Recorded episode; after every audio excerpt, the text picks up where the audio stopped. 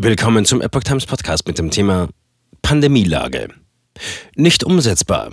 Länder üben deutliche Kritik an neuem Infektionsschutzgesetz. Ein Artikel von Epoch Times vom 18. März 2022. Einen Tag vor der Entscheidung über das neue Infektionsschutzgesetz haben die Länder deutliche Kritik an der Aufhebung wesentlicher Corona-Maßnahmen geübt. Der Entwurf sei rechtlich unsicher und praktisch nicht umsetzbar, sagte der Vorsitzende der Ministerpräsidentenkonferenz, NRW-Regierungschef Hendrik Wüst, am Donnerstag nach Bund-Länder-Beratungen. Die Länder forderten bei einer neuerlichen Verschlechterung der Lage abermals über eine Gesetzesänderung zu beraten, was Bundeskanzler Olaf Scholz auch zusicherte.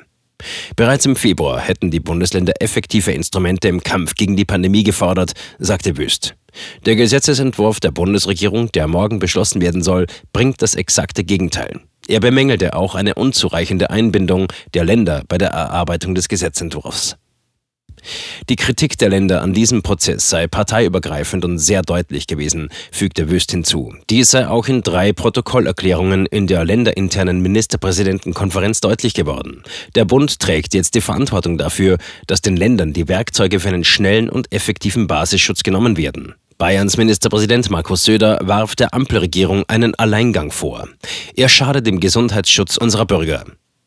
Bundestag und Bundesrat entscheiden über Infektionsschutzgesetz.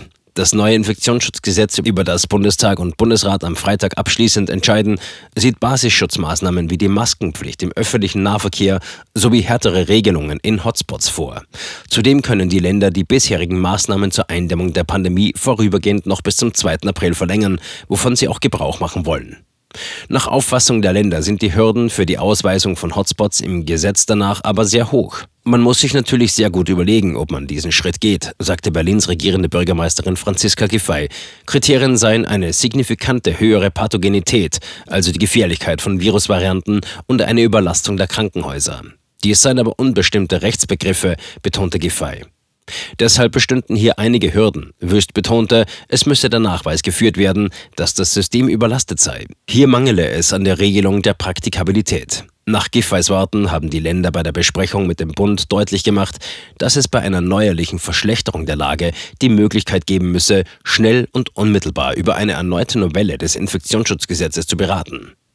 Dem stimmte Scholz zu. Es gebe eine Verständigung darüber, dass wir jederzeit zu einer weiteren Veränderung des Gesetzes bereit sind, wenn das erforderlich wird. Der Kanzler verteidigte zugleich das neue Infektionsschutzgesetz.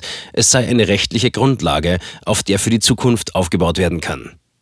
Die Pandemie sei zwar noch nicht vorbei, betonte der Bundeskanzler, allerdings zeige sich, dass sich die Lage in den Krankenhäusern und auf den Intensivstationen nicht so dramatisch entwickelt habe und die Krankheit bei der Omikron-Variante nicht so kompliziert verlaufe.